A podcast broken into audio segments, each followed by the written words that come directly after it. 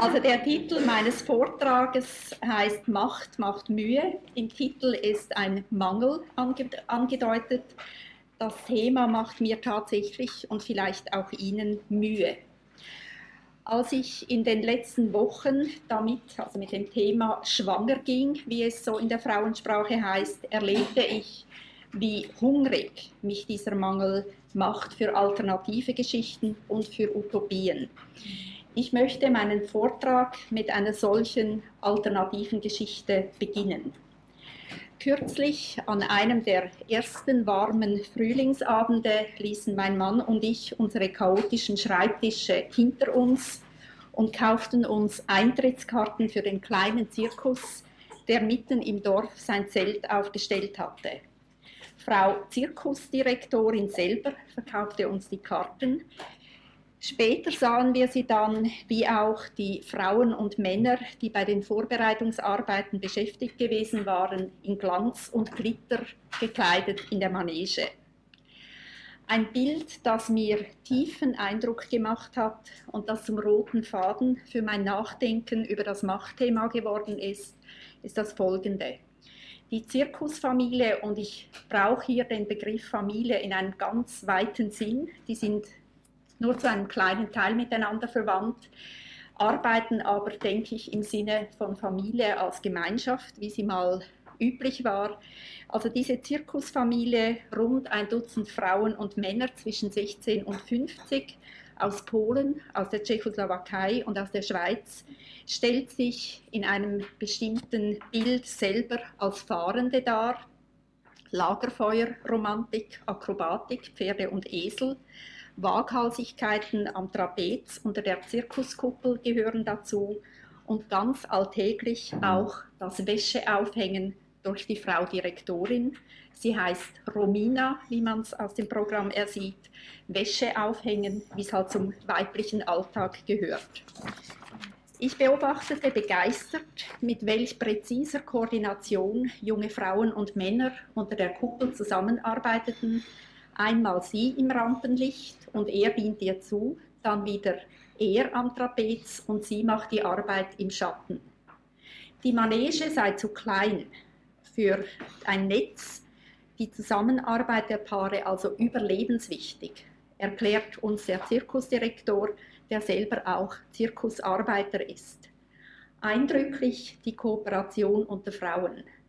Mutter Romina zum Beispiel unterstützt ihre Tochter beim Balancieren auf freistehenden Leitern, etwas angespannt, wie es scheint, denn die Tochter sei vor einigen Wochen von der Leiter gestürzt, erklärt ihr Vater übers Mikrofon. Das Schönste, und das auch der rote Faden für meinen Vortrag, zum Schluss nimmt Frau Direktorin die Wäsche vom Seil, lässt ihren Zigeunerrock zu Boden gleiten und klettert behende auf das Seil, also auf das Wäscheseil, nun unterstützt von ihrer Tochter. Trotz ihrer Fülligkeit und ihrer wohl an die 50 Jahre balanciert Romina unglaublich elegant auf dem Wäscheseil, während zwei Männer und eine Frau dazu lüpfige Zigeunerweisen spielen. Mir laufen bei diesem Anblick die Tränen übers Gesicht vor Freude und vor Rührung. Was für eine Idee. Auf dem Wäscheseil balancieren, statt verbissen die Hausfrauenarbeit zu tun. Was für ein wunderbares Bild auch für diese Tagung. Wie passend auch zum gemeinsamen Buch Balanceakte. Gleichzeitig auch die andere Perspektive, abwechslungsweise oben und unten sein, Raum einnehmen als Frau und als Mann, einmal im Scheinwerfer, einmal im Schatten, was für eine Alternative zu den üblichen Machterfahrungen äh, zwischen den Geschlechtern. Dann auch die liebevolle Unterstützung von der Mutter an die Tochter und von der Tochter an die Mutter. Frau und Frau arbeiten Hand in Hand, offensichtlich als Überlebensstrategie. Ich weiß natürlich, dass ich Ihnen hier eine Utopie erzähle, denn ich habe die Machtverhältnisse dieser Zirkustruppe nicht analysiert, sondern mich am schönen Schein dieses Frühlingsabends gefreut. Aber es gehört zu mir, dass ich neben dem Blick in den Abgrund der realen Mängel und der Trostlosigkeit weiblicher Lebenszusammenhänge der mich allerdings kräftig und manchmal wütend zum Handeln motiviert, immer auch fantasieren und träumen will, wie es sein könnte zwischen den Geschlechtern, auch zwischen Frauen und Frauen und mit Blick auf unseren jungen Sohn auch zwischen Männern und Männern. Ohne die Möglichkeitsform so könnte es sein, würde ich nämlich die Wirklichkeit so ist es gar nicht ertragen. Ich denke, dass viele von Ihnen aus derselben Lage heraus zu dieser Frauentagung gekommen sind, um gemeinsam über das, was ist, aber auch über das, was sein könnte, nachzudenken. Macht mache Mühe, habe ich meinen Vortrag betitelt. Ich werde dazu folgende Themen skizzieren. Es sind vier, auch wie Almut vier Punkte hatte. Das kann ja kein Zufall sein. Erstens die Machtgeschichten in der Familientherapie bzw. in der systemischen Familientherapie. Zweitens die Verbindung von Gender, also Geschlecht als soziale Konstruktion und Macht. Drittens ein paar Gedanken zum Machtproblem in Therapien. Und viertens Frauen und Frauen zusammen, wie wir das Machtthema aus dem Untergrund hervorheben könnten. Erstens zum Thema Machtgeschichten in der Familientherapie. Als wir Autorinnen des berühmt-berüchtigten Frauenheftes uns 1985 beim Heidelberger Kongress, war auch Mai, hier trafen, war das Feld der Familientherapie von zwei Strömungen dominiert. Einmal der strategisch-strukturellen und in Abwendung davon der radikal-konstruktivistischen. Beide Richtungen wurden hauptsächlich von Männern vertreten, wie ihre damalige Bühnenpräsenz zeigte. Die einzige Frau, die nach oben durfte, war Mara Selvini. Zwar gab es schon lange eine starke dritte Bewegung, jene der Wachstumsorientierung im Gefolge von Virginia Satir und der humanistischen Psychologie, aber sie war während langer Zeit nicht oder kaum präsent an den großen Kongressen, zumindest im deutschsprachigen Europa. Was ich hier also kritisch zum Machtthema der Familientherapie anmerken will, bezieht sich auf die strategisch-strukturalistische Vorherrschaft in den 70er Jahren sowie die epistemologisch-konstruktivistische Wende in den 80er Jahren. Bis Ende der 70er Jahre wurde das Thema Macht zwar nicht explizit erwähnt, dafür wirkte es implizit umso kräftiger in den therapeutischen Vorstellungen von Familien sowie in den Behandlungstechniken. Ich erinnere an den Hierarchiebegriff von Haley und Minuchin. Wenn du hineinsprichst in das Mikrofon, da geht es besser. Ja, gut. So. Äh, zu oberst der Therapeut verschlägt das jetzt nicht, wenn ich so rede. Gut. Also der Hierarchiebegriff von Minuchin und Haley zu oberst der Therapeut, dann der Vater, dann die Mutter, dann die Kinder, sowie an die frauenfeindlichen Standardinterventionen, um die Mutter an den Rand und den Vater ins Zentrum zu rücken. Ich will aber darauf nicht näher eingehen. Die Kritik dieser Bilder von Familien und von Familientherapie ist zu Recht schon lange Anlass für eine kräftige Gegenposition von Familientherapeutinnen geworden. Ende der 70er Jahre bahnte sich eine Krise in unserem Feld an. Sie hatte wohl nicht zuletzt mit der Machtthematik zu tun. Es ging zum Beispiel um die Infragestellung der normativ-patriarchalen Expertenrolle sowie eines technokratischen Machertums im Widerspruch zum relativ geringen Einfluss der familientherapeutischen Bewegung auf politische Entscheidungen. Ausgerechnet das Feld der stationären Psychiatrie, in dem die neuen Ideen seinerzeit entstanden waren, hatte die als Alternativ, alternative geplante Bewegung rasch abgestoßen. Nicht bloß in den USA, wie man hier in Heidelberg erfahren hat. Typisch für kritische Übergänge von wissenschaftlichen Entwicklungen sei die Zuflucht zur Philosophie bzw. zur Frage, wie wir wahrnehmen, behauptet Thomas Kuhn, der Wissenschaftstheoretiker. Also versuchte man eine Antwort im radikalen Konstruktivismus. Die ursprünglichen Hoffnungen und Utopien der familientherapeutischen Bewegung waren out.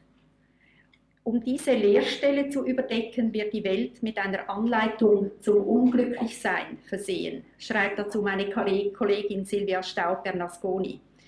Sehnsüchte nach Glück haben nämlich, wie der Autor Watzlawick mit naturgesetzlicher Sicherheit weiß, in den, und ich zitiere, in den Totalitarismus und in den Terrorismus geführt.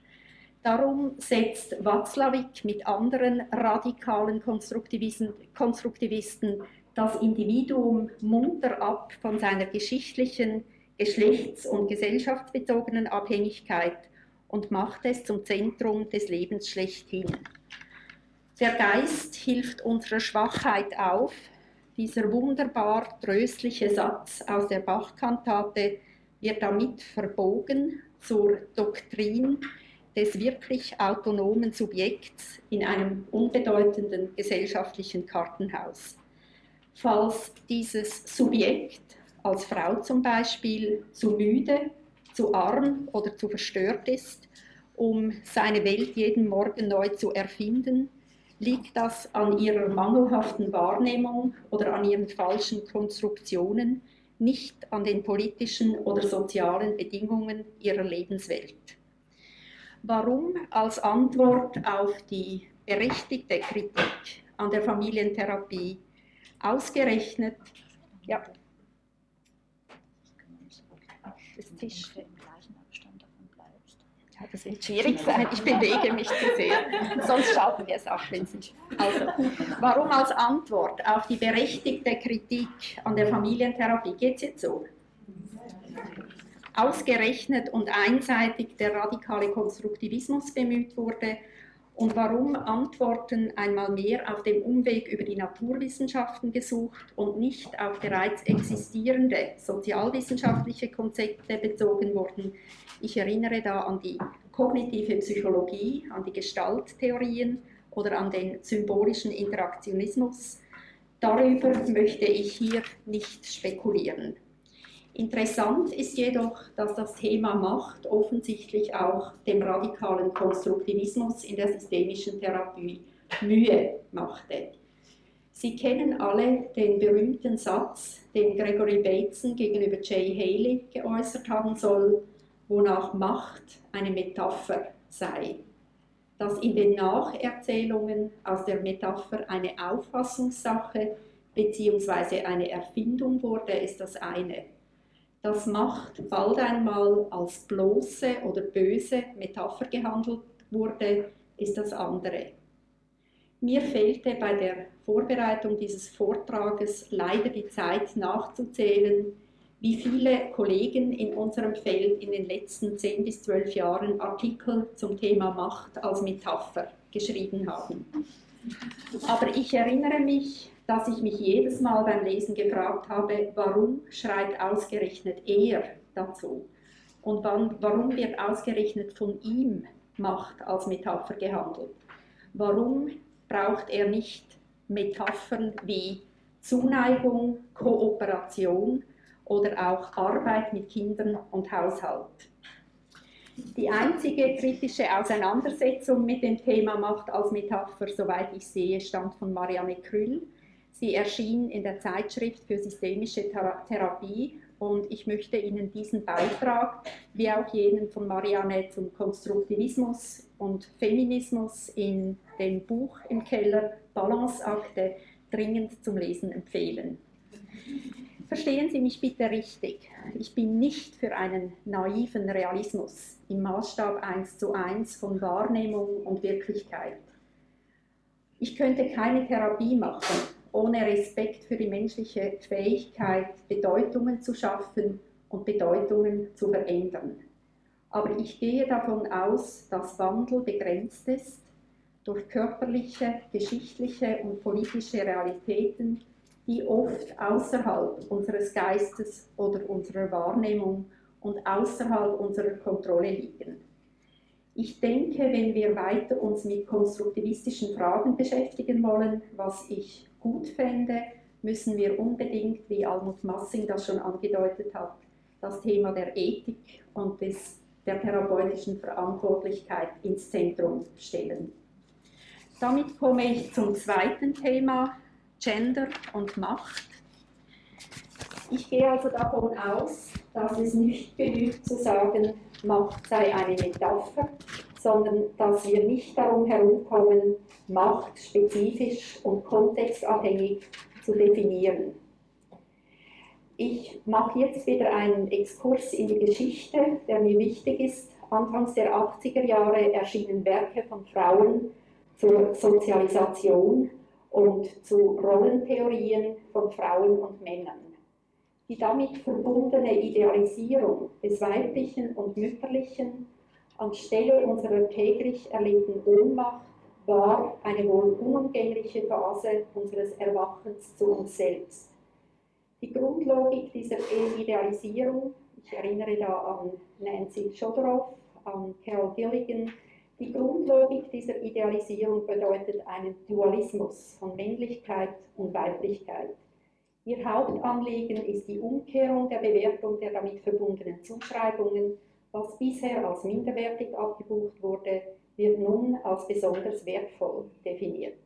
Die Zuschreibung von Mütterlichkeit, Moral, Sensibilität und Intuition, prozesshaftem Denken sowie kreativer und flexibler Alltagspraxis sollen Frauen ihren eigenen Wert finden helfen, damit sie aufrecht ihren eigenen Weg durch die Männerinstitutionen gehen.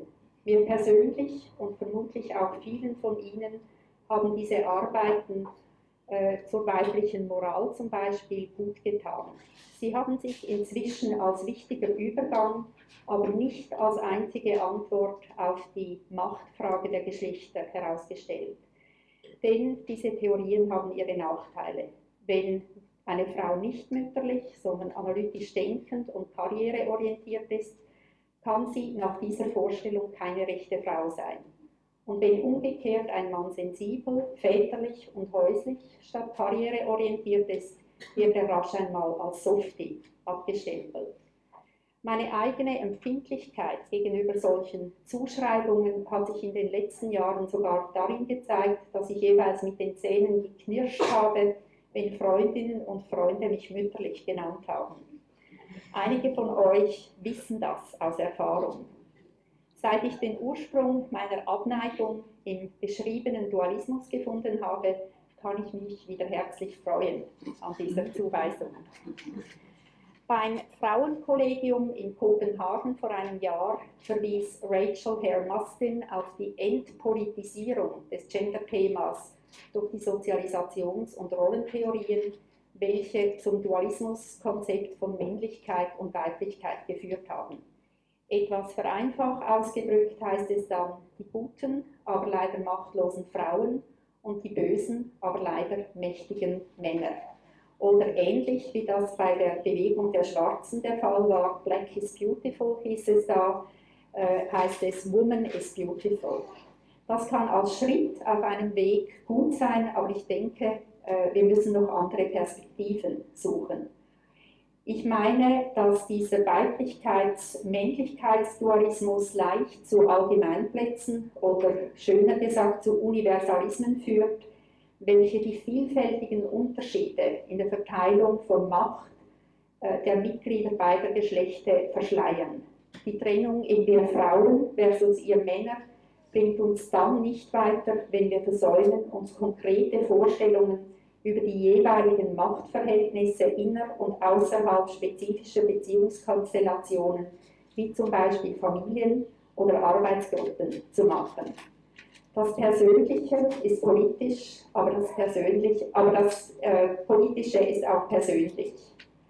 Unsere Erfahrungen, unsere Bedeutungen bzw. die Konstrukte, die wir, über die wir in der Alltagspraxis verfügen, sind immer eingebettet in die sozialen Verhältnisse, also eben in die Rahmenbedingungen, unter denen wir arbeiten, unter denen wir leben.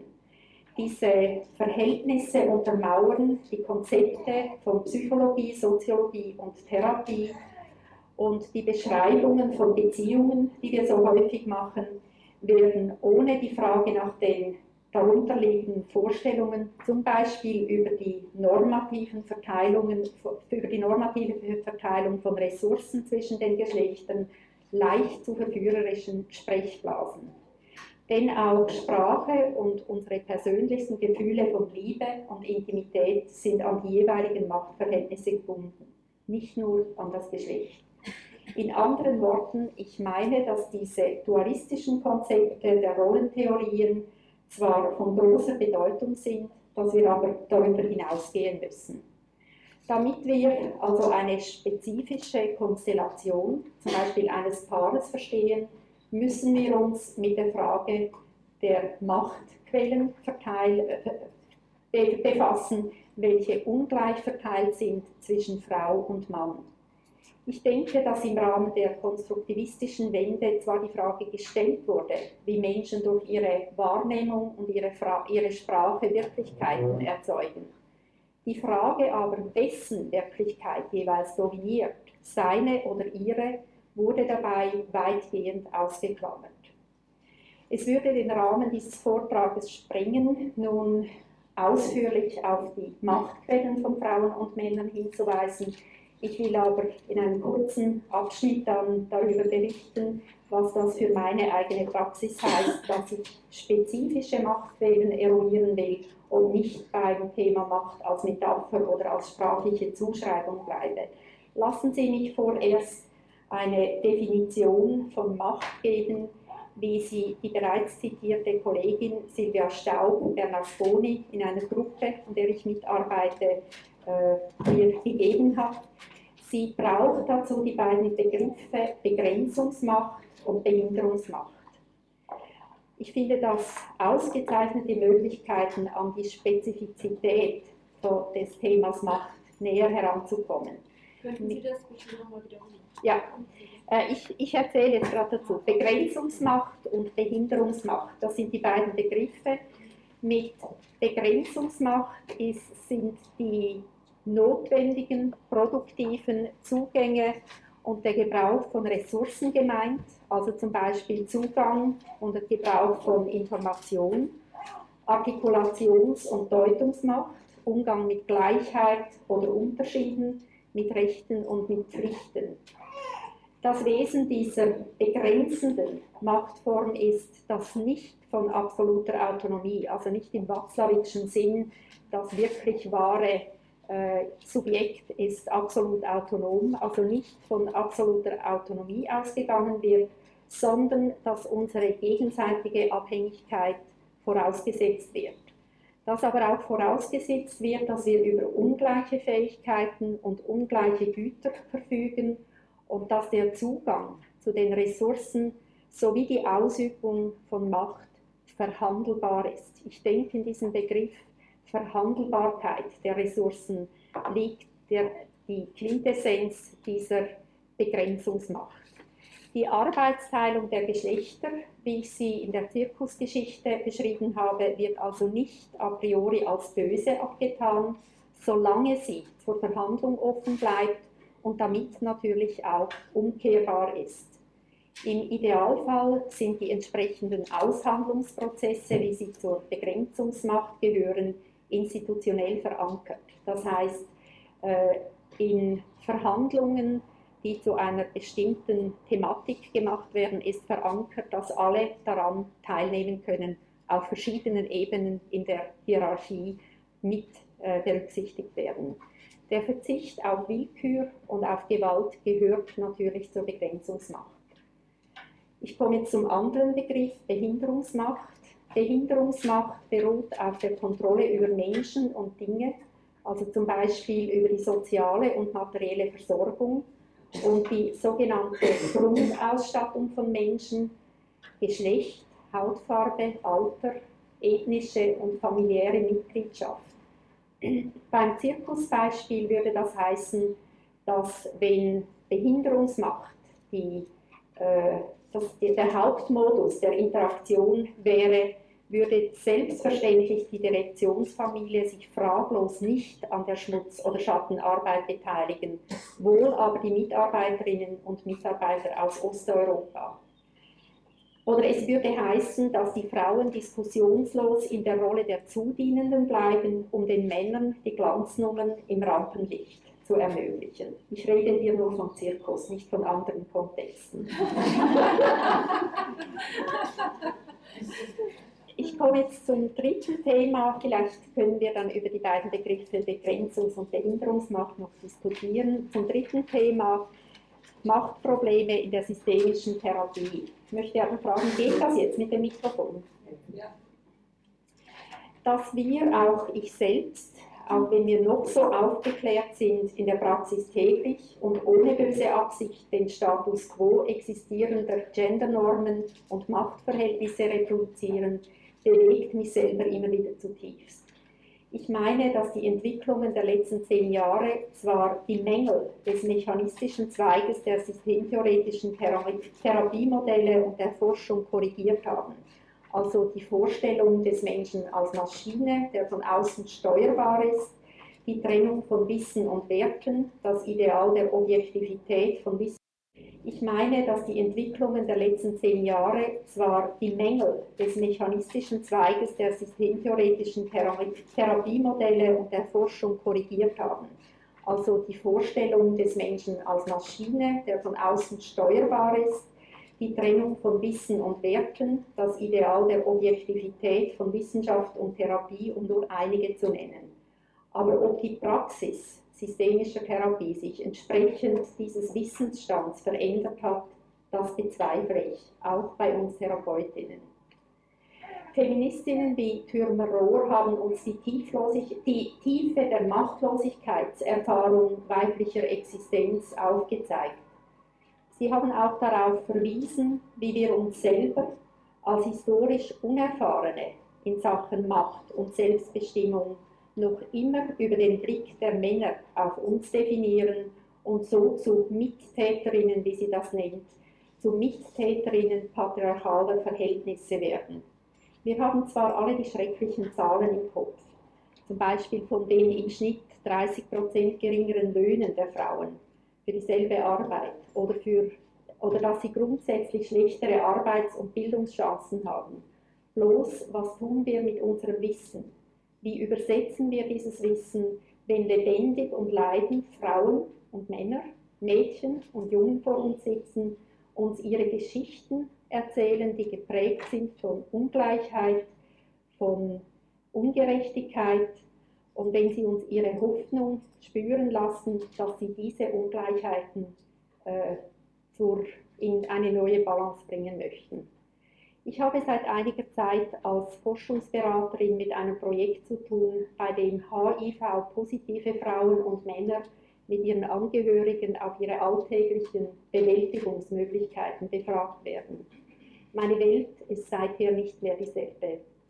Da gibt es das Paar um die 50, er wohlbestallter Metzgermeister, sie seit 25 Jahren seine Frau, Familienmutter und Geschäftsfrau. Vor kurzem hat sie bei einer Routineuntersuchung erfahren, dass sie HIV-positiv ist. Ihr Mann war mit ihrem Wissen, aber eigentlich ohne ihr wirkliches Wissen und ohne, ohne ihre, ihr Einverständnis einige Male als Sextourist im fernen Osten gewesen. Sie habe zwar daran gedacht, dass er ihr etwas Böses heimbringen könnte von dort, erzählt sie, aber dem Frieden zuliebe nicht auf dem Kondom bestanden. Und da gibt es auch unendlich viele Töchter in derselben Studie, die erzählen, dass sie bereits mit gebrochenem Rücken ihre erste sexuelle Erfahrung gemacht haben. Auch sie erzählen von ihren Ängsten vor Liebesverlust und auch sie haben keinen Schutz gefordert. Macht macht Mühe, aber Ohnmacht macht Tod. Die Frage, welche mich am meisten beschäftigt, ist die, in welcher Weise reden und handeln wir als Therapeutinnen, wenn wir davon ausgehen, dass Gender modifizierbar und Machtverhältnisse beeinflussbar sind. Was für Unterschiede bezüglich der sozialen Organisation und der Strukturen, Strukturen von Paaren, Familien und Arbeitsgruppen könnten sich aus nicht sexistischer Beratung ergeben und in wessen Interesse sind solche strukturellen Veränderungen und wer bekämpft sie? Ich habe keine Antworten auf alle diese Fragen. Ich bin selbst am Suchen und Experimentieren. Also erzähle ich Ihnen einfach ein paar Gewohnheiten, die ich mir in den letzten Jahren zu eigen gemacht habe, seit ich spät genug mit meinen Freundinnen zusammen erwacht bin zur Wichtigkeit der Genderfrage und zur Wichtigkeit einer präzisen Definition der Machtverhältnisse. Äh, ich zähle das nur kurz auf. Ich habe in einem Buch, das im Herbst erscheint, deutlicher dazu Stellung genommen. Ich frage zum Beispiel in jedem Erstgespräch, ähm, wenn Paare oder Familien da sind, ohne dass ich spezifisch schon auf das Problem eingehe, nach dem Beruf der Frau. Sie sollten mal sehen, wie viele Paargespräche oder Familiengespräche abgehalten werden, ohne dass der Therapeut oder die Therapeutin eine Ahnung hat, was diese Frau gelernt hat, was sie alles kann. Also Beruf der Frau, auch wenn sie jetzt zu Hause arbeitet. Ich frage nach ihrer und nach seiner Arbeitszufriedenheit. Ich frage nach dem Umgang der Eltern oder des Paares mit Rechten und Pflichten bezüglich Kindern ich frage nach den finanziellen Verhältnissen und wie Sie Ihre Entscheidungen machen, wer welche Information hat über das Geld. Ich frage nach der Verteilung der Hausarbeit, bevor Sie über irgendein Thema reden, weil ich in der Zwischenzeit erfahren habe, aus dem Buch von Arlie Hochschild, dass im Schnitt jede Frau, äh, ob sie berufstätig ist oder nicht, also auch sogar wenn sie voll berufstätig ist, im Jahr einen Monat mehr arbeitet als der Mann, weil sie in diesem 13. Monat eben die Hausarbeit äh, erledigt. Ich frage nach der Verantwortlichkeit für die Pflege von Beziehungen, Verwandte, Freunde und so weiter. Ich frage, äh, bezogen auf Sexualität, äh, wer verantwortlich ist für Verhütung, wer verantwortlich ist für Sicherheit. Und ich bin zum Ergebnis gekommen, auch aus meiner Untersuchung bei Paaren, dass befriedigende Intimität und Sexualität ganz eng verknüpft ist mit diesen Fragen. Also mit den Fragen, wer wozu, äh, wofür zuständig ist, wer die Schattenarbeit leistet und wer im Glanz erscheinen kann. Ich denke, dass der moderne Kult der Selbstdarstellung und der Selbsthematisierung nicht nur Klientinnen und Klienten, Klienten, sondern auch ihre Therapeuten und Therapeutinnen oft blind macht für die politischen Aspekte unseres Lebens. Wenn nämlich die vielgepriesene Kommunikation zum unverbindlichen Austausch von Gefühlen oder Wahrnehmungen wird, so im Sinn, was denken Sie, denkt Ihre Mutter, dass Sie denken. Wenn also, wenn also Menschen vorwiegend als Kommunikationsträger und Trägerinnen und nicht als Träger von Machtquellen gesehen werden, kann Therapie mit den wunderbarsten Sprachspielen eine absolut schiefe Verteilung geschlechtsabhängiger Ressourcen zementieren. Denn die Sprache ist abhängig vom Status der, der Sprechenden und sie zementiert diesen Status oder aber verflüssigt ihn je nachdem, wie Sprache verwendet wird, je nachdem, wie wir therapeutisch mit Sprache umgehen. Im Lauf der menschlichen Geschichte haben immer die jeweils dominierenden Gruppen mittels Sprache sich durchgesetzt. Dass in unserer Kultur die sogenannte positionale Sprache der Männer, also ich denke oder so ist es, über die relationale Sprache der Frauen, könnte es denn so sein? Hast du auch schon daran gedacht? Dass die positionale äh, Sprachform immer siegt, heißt, dass sie mit Status und mit Macht verbunden ist.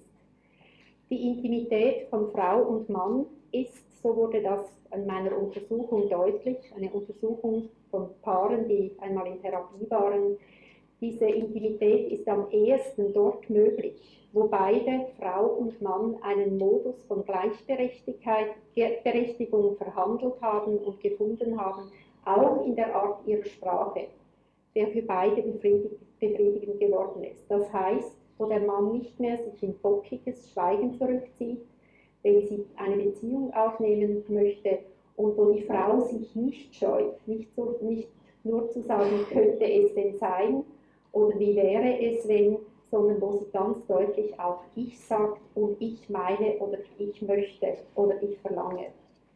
Lassen Sie mich zum Schluss dieses Abschnitts äh, noch darauf verweisen, dass selbstverständlich auch Frauen ihre Machtquellen manchmal als Behinderungsmacht einsetzen, indem sie gewalttätig werden. Herr Mustin, die ich schon zitiert habe, schreibt dazu, dass Frauen mit ihren Kindern manchmal so brutal umgehen wie ihre Männer mit ihnen, wenn sie sich in einer überlegenen Position den Kindern gegenüber sicher fühlen.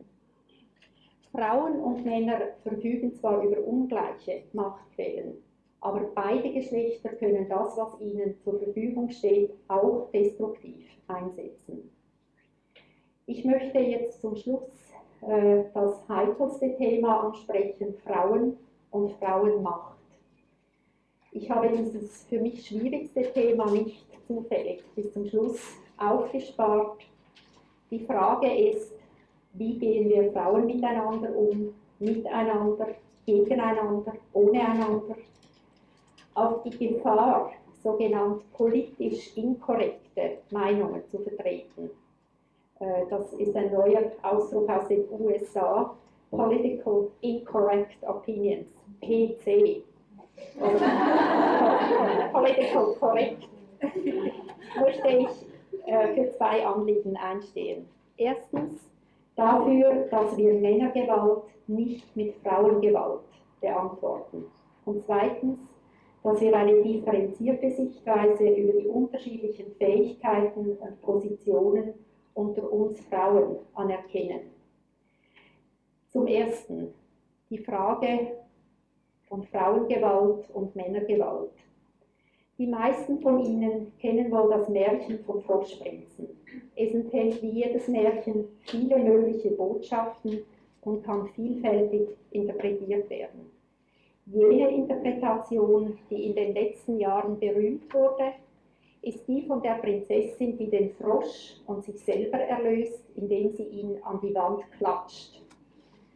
Es sind etliche Bücher und Artikel zu dieser Idee geschrieben worden, welche uns Frauen zutiefst aus dem Herzen sprechen. Was für eine Erleichterung. Wir dürfen zurückschlagen. Kaum eine Frau in Therapie, die liest, welche die Nase voll hat von ihrer dienenden Intimitätsgestaltung und seiner aggressiven oder schlafffordernden Haltung ihr gegenüber, die nicht mit der Idee kommt, sie müsse nun endlich den Frosch an die Wand klatschen.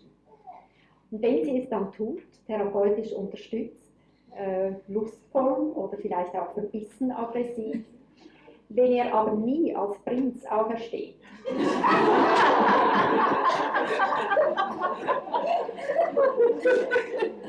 sondern als verwundeter Frosch liegen bleibt oder sie als giftige Kröte attackiert oder sich klammheimlich durch die Hintertür zur nächsten Prinzessin stiehlt, sind wir schnell einmal am Ende mit dieser Art therapeutischen Lateins.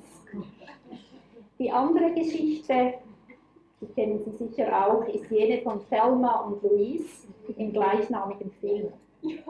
Ich habe einzelne Szenen davon unglaublich genossen. Zum Beispiel jene, als die beiden Frauen den geilen Lastwagenfahrer abseits lockten und ihn konfrontierten mit seiner Gewalt den freiwillig reisende Frau gegenüber, sowie mit seiner moralistischen Biederkeit gegenüber jenen Frauen, die in seinem Besitz sind, Frau, Mutter und Töchter. Aber als die beiden Easy Riders seinen Öltanker in Flammen schossen, als sie überhaupt im Macho-Stil in der Welt herumballerten, hätte ich heulen können vor Wut über die verpasste Chance des Filmes. Was haben paartherapeutische Interpretationen zum Froschkönig und der Film Thelma und Louise miteinander zu tun? Ich meine, dass beide im Gefängnis männlicher Gewalttätigkeit stecken bleiben. Wie du mir, so ich dir, deine Waffen sind meine Waffen, ihn an die Wand klatschen oder mit dem Gewehr um sich schießen, wie gut kann ich eine solche Reaktion erniedrigter und bedrohter Frauen verstehen? Ich kenne sie aus eigener Erfahrung. Als erster Impuls ist der Gedanke an Gewalt manchmal auch für uns Frauen überlebensnotwendig, aber nicht als Dauerstrategie. Die alte Opferrolle stimmt zwar nicht mehr für uns, aber die neue Rolle als Täterin im konstruktiven Sinn hat erst undeutliche Umrisse. Ich meine, wenn Frauen ihre ureigenen Entwürfe von kräftiger, selbstsicherer Ich-Nähe und von Durchsetzungsmöglichkeiten anstelle von Gewalt entwickeln wollen, können sie sich weder an einem patriarchalen Märchen, die Gebrüder Grimm waren alles andere als feministisch orientierte Männer, Sie können sich nicht an einem patriarchalen Märchen noch an einem gut gemeinten modernen Film über weibliche Gewalt orientieren. Das würde nämlich heißen, plus ça change, plus c'est la même chose. Wenn wir uns wirklich für uns selber und nicht mehr über die Männeroptik definieren, ist das ein sehr langsamer, schmerzhafter und anstrengender Prozess. Es bedeutet, dass wir durchschauen lernen, dass alle unsere Versuche, einen Macho zu erreichen, auch gewalttätig, immer noch davon ausgehen, dass wir ihn ändern oder gar erlösen müssen. Wenn wir uns hingegen diese ganze Energie zu eigen machen für die Auseinandersetzung mit unserer Geschichte und für die Entwicklung eigener Lebensentwürfe, werden wir im Moment zwar Behinderungsmacht verlieren, aber langfristig eine Menge an Begrenzungsmacht gewinnen. Aus eigener Erfahrung kann ich dazu ermutigen. Und jetzt zum anderen Thema, wie gehen Frauen miteinander um? Ich nenne das das Krabbenkorb und das Eva-Syndrom aus Zeitmangel. Ich komme darauf zurück, das Krabbenkorb-Syndrom ist in meinem Beitrag im Buch beschrieben. Das Eva-Syndrom bezieht sich auf ein neues Buch zweier Amerikanerinnen. Ich möchte aus Zeitmangel, auch damit wir äh, dann zum Mittagessen kommen, das Thema Mutter-Tochter, das natürlich diesem Thema zugrunde liegt, hier nicht diskutieren oder hier nicht beleuchten, auf unsere Situation als Kolleginnen verweisen. Da hat eben dieses Krabbenkorb-Syndrom seine Bedeutung. Eine holländische Studie über unterschiedliches Verhalten in weiblichen und männlichen Arbeitsgruppen zeigt Folgendes. Während die Männer beim ersten Kontakt miteinander sofort eine Machthierarchie bilden, mit führenden Alpha- und sich unterordnenden Beta- und Gamma-Mitgliedern, tendieren Frauen darauf, sich im Kreis zu setzen, damit alle auf derselben nivellierten Ebene sind. Mit dem Begriff des Krabbenkorb-Syndroms beschreibt der Autor, wie in männlichen Arbeitsgruppen Rivalität als konstruktiv bei den Frauen jedoch immer als destruktiv bewertet wird. Frauen tendieren dazu, und das kennen wir alle, sich mit ihrem Harmonieanspruch gegenseitig am Hochkommen zu hindern, wie eben Krabben, welche einmal im Korb vom Fischer nicht zugedeckt werden müssen, weil sie selber dafür sorgen, dass jede, die hochklettert, wieder heruntergeholt wird.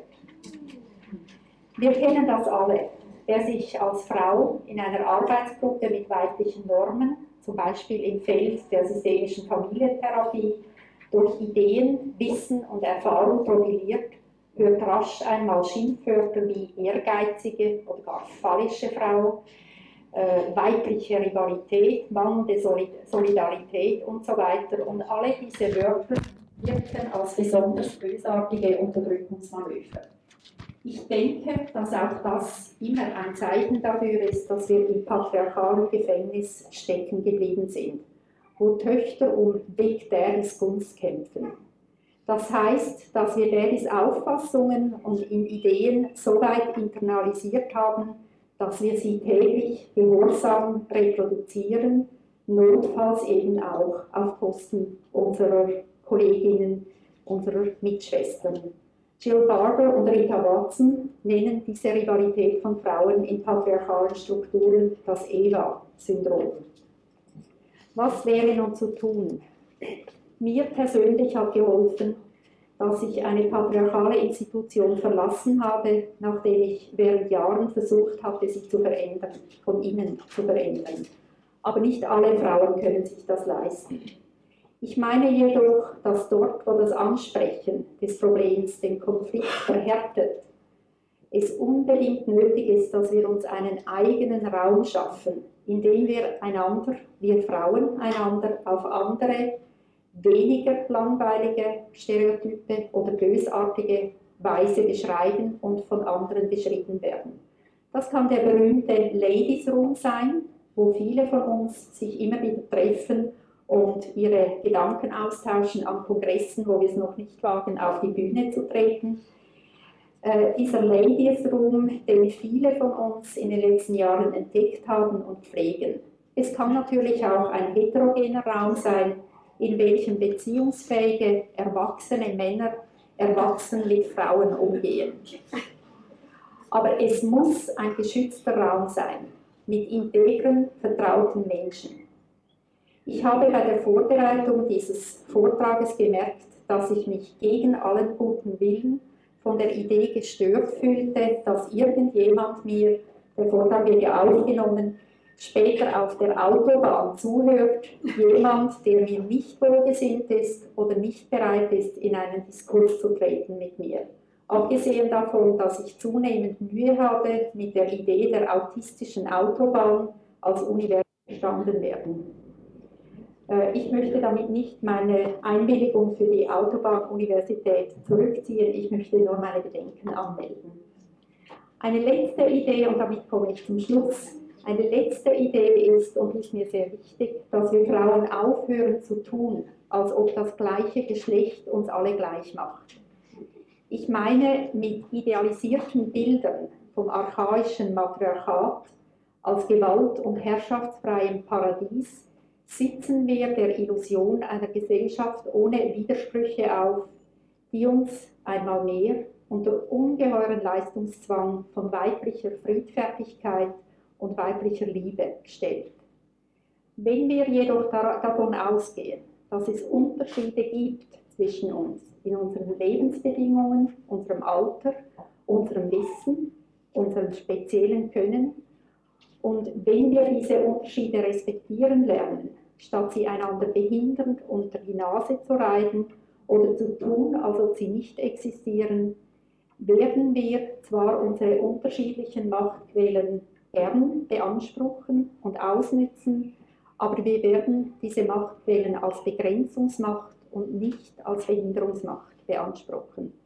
Almut Matzing hat darauf verwiesen, wie schwierig es wird, wenn Frauen ihren Machtzuwachs nivellieren und die entsprechenden Gefühle von Angst, von Angst vor Neid oder Liebesverlust verleugnen. Ich denke, dass zu jeder sozialen Bewegung, auch jener der feministischen Familientherapie gehört, dass wir nach einer ersten Phase von Symbiose, von Wir-Gefühl, von Verwischen der Unterschiede zwischen uns, dass wir uns in einer zweiten Phase differenzieren lernen. Im besten Falle gehören zu dieser zweiten Phase Differenzierungsrituale, zum Beispiel indem die Pionierinnen der ersten Generation Abschied nehmen von ihren Positionen indem, und Raum machen für die, die nachfolgende Generation, indem aber auch die nachfolgende Generation diesen Pionierin, Pionierinnen Anerkennung gibt für das, was sie geleistet haben, als sie sich öffentlich machen, sich äh, damit exponierten und auch oft genug bestraft wurden. Ich meine, dass weder in unserer Kultur im Allgemeinen solche Übergangsrituale bestehen oder jedenfalls bestehen sie nicht mehr, aber auch in der Frauenbewegung, soweit ich sie studiert habe, fehlt eine solche Kultur. Ich meine aber, dass gerade wir Familientherapeutinnen eine solche Tradition entwickeln könnten und würde mich freuen, wenn diese Tagung der Beginn davon wäre. Danke. Thank you.